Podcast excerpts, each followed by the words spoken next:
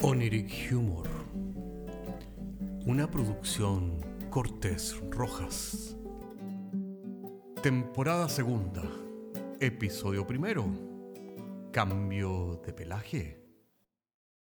Bienvenidos a esta segunda temporada de Oniric Humor, donde exploraremos los sarcasmos de esta sociedad moderna y cómo cosas cambian de pelaje con el tiempo.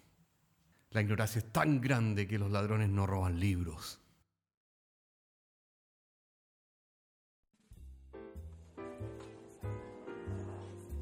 Sí, pues compadre, yo me acuerdo. En tiempo de mis abuelos, la gente pobre eh, tenía la alternativa de la gente pobre en azúcar era el azúcar morena. La gente que tenía más lucas consumía azúcar blanca, porque era blanca, bueno, no azúcar morena. Y ahora el azúcar morena cambió de nombre y se transformó en azúcar rubia. Y lo consume la gente que tiene onda, que tiene estudio universitario, que es un poco vegana, que tiene naturista, ¿cachai? Se vende.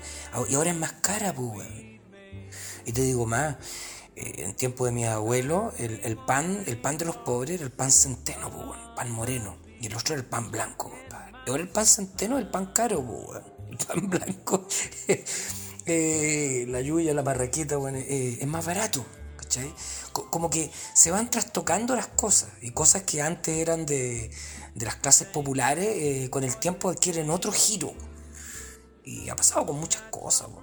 Yo vengo de una zona rural y yo te digo que nuestros vecinos fabricaban vinagre de manzana o vinagre de, de diferentes elementos. Si el vinagre al final es una descomposición.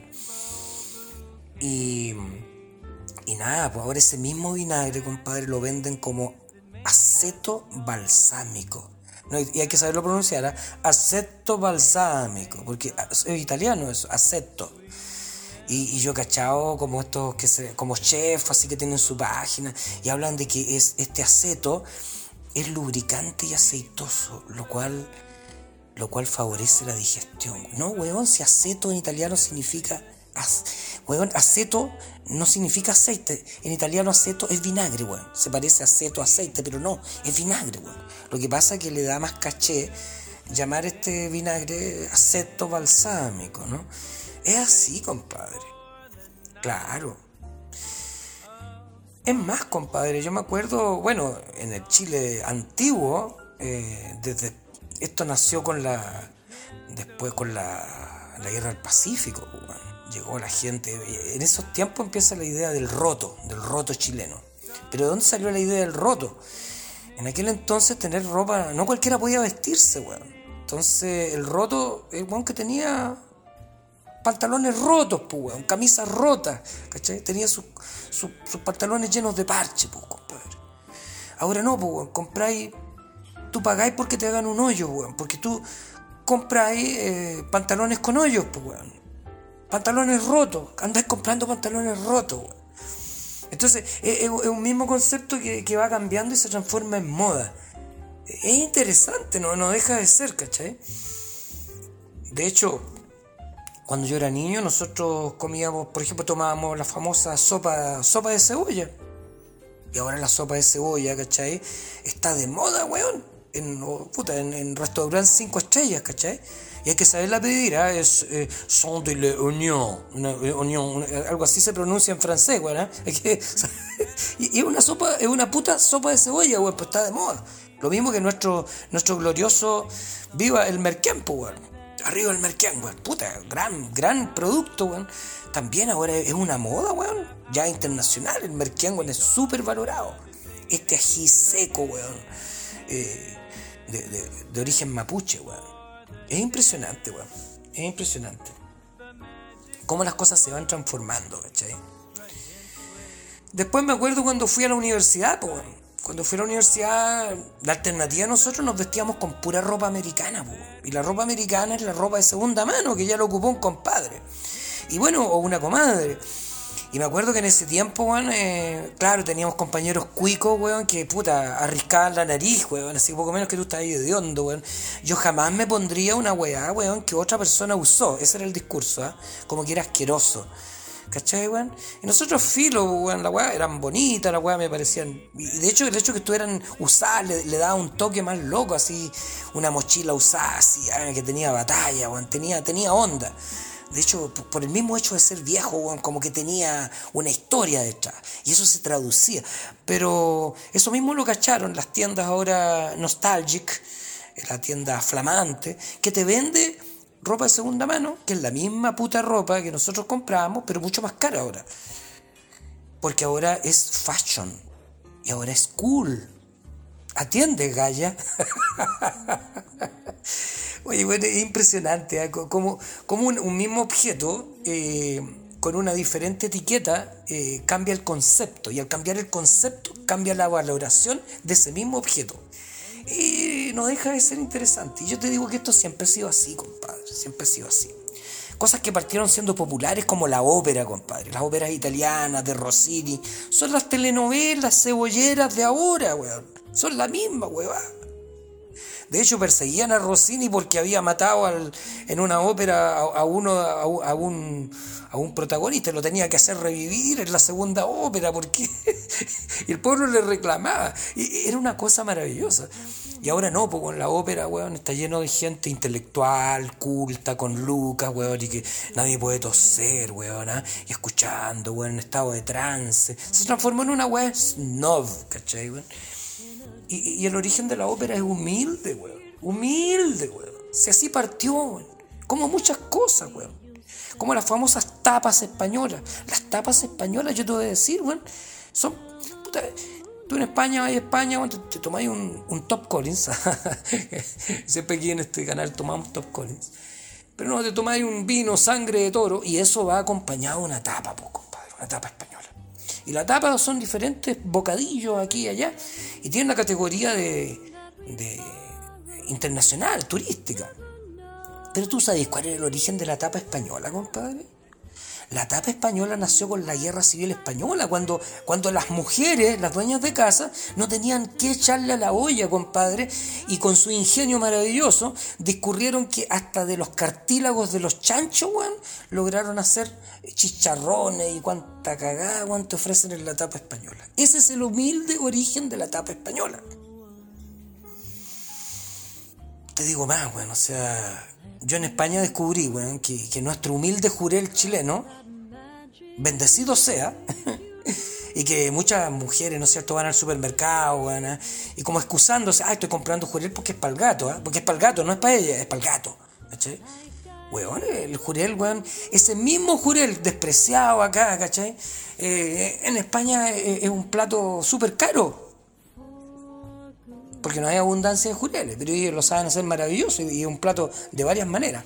Ahora están hablando que el jurel tiene más omega 3, entonces ya el, el jurel es el mismo jurel, pero está presentado con otro papel de regalo. Entonces, así funciona, así funciona, y así ha funcionado siempre un montón de cosas, pues compadre.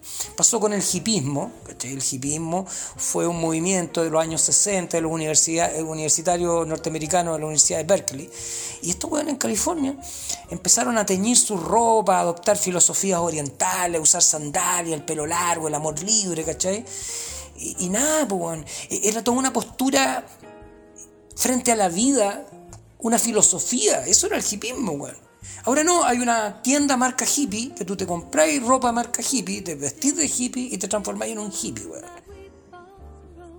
O sea, tú no te fabricáis la ropa, no hacías artesanía, no viajáis por el mundo a Deo, no, no tenéis idea de lo que son las filosofías, la meditación oriental, weón, que era tan importante para ellos. Nada, o sea, te transformaste en un hippie porque es una moda. ¿Y qué me habláis del rastafarismo, weón? Bob Marley y todos estos compadres eran profundamente religiosos. Ellos hablaban de, de qué sé yo, de, de ¿eh? de Haile Selassie. Y toda una weá mesiánica, era un movimiento religioso. Ahora no, ¿cachai? Entráis una marca, es una marca, weón. Y te compráis, weón, un, gorro Rastafari, verde, amarillo, rojo, ¿cachai? Usáis un polerón Rastafari, ya, listo te hacía el pelo así, bueno, y te creáis una melena Rastafari ya soy un Rastafari. Pero no tenéis la puta idea de qué es lo que hay detrás de eso. ¿Cómo se generó eso? ¿De dónde viene eso? ¿Te fijáis? Entonces, es interesante, ¿ah? Es interesante cómo, las cosas van cambiando. Yo me acuerdo cuando con mi papá, con mi papá nosotros íbamos, íbamos a, lugares cerca de Santiago, ¿ya? Porque, claro, eh, era, era, eh, era las familias populares, como nosotros íbamos, me acuerdo, a, Peñalolena, a un cerrito, a Chicureo, a Huachuraba. Y ahora todo eso son condominios, ¿cachai? esos lugares que eran como humildes, uh, ¿cachai? Se transformaron, Cerro 18, me acuerdo, en toda la, parte de arriba, donde ah, ahora ya está el nido de águilas para allá. claro, todo eso eh, era, era la opción del popular, era una opción popular. Y, nada, compadre. Eh, ahora no, son condominios y la misma gente nativa del lugar, ¿no es cierto? Eh, mira de lejos esos condominios, están amurallados, guardias de seguridad. No sé en qué irá, pero eso, o sea, cosas que son. que partieron teniendo un origen popular, modesto, y tuvieron una génesis humilde, pero muy significativa muy ligada a la tierra, muy ligada a la necesidad. Se transforman, se despersonalizan y se los traga la industria, el comercio, el capitalismo, la cultura de masas, y se transforman en un producto, en una, en una etiqueta. Así es el mundo y no lo vamos a cambiar, ¿eh? Por lo menos morimos en el intento tratando, lo cual es bonito, y no por eso vamos a llevar una vida seca, pues compadre. Así que no nos vamos a tomar un, un buen pipeño ni un vino chileno acá y nos vamos a tomar un Top Collins, ¿eh? que dicho sea de paso, en, esta, en este pub es excelente, te lo recomiendo. Y los invitamos a todos ustedes a continuar escuchando nuestros podcasts, tratando diferentes asuntos, algunos con, una, con un, un enfoque eh, humorístico, eh, pero cosas que son bromas serias, yo diría, ¿eh? un juego de humor a todos nuestros auditores. Muchas gracias por escucharnos y salud. Hasta la vista.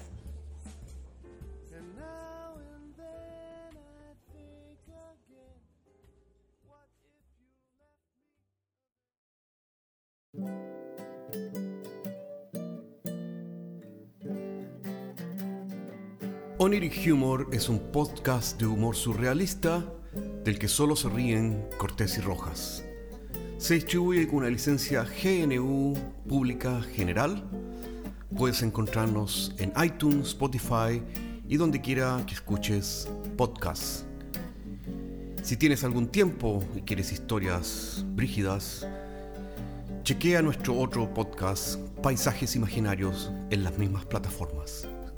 Hasta la próxima semana.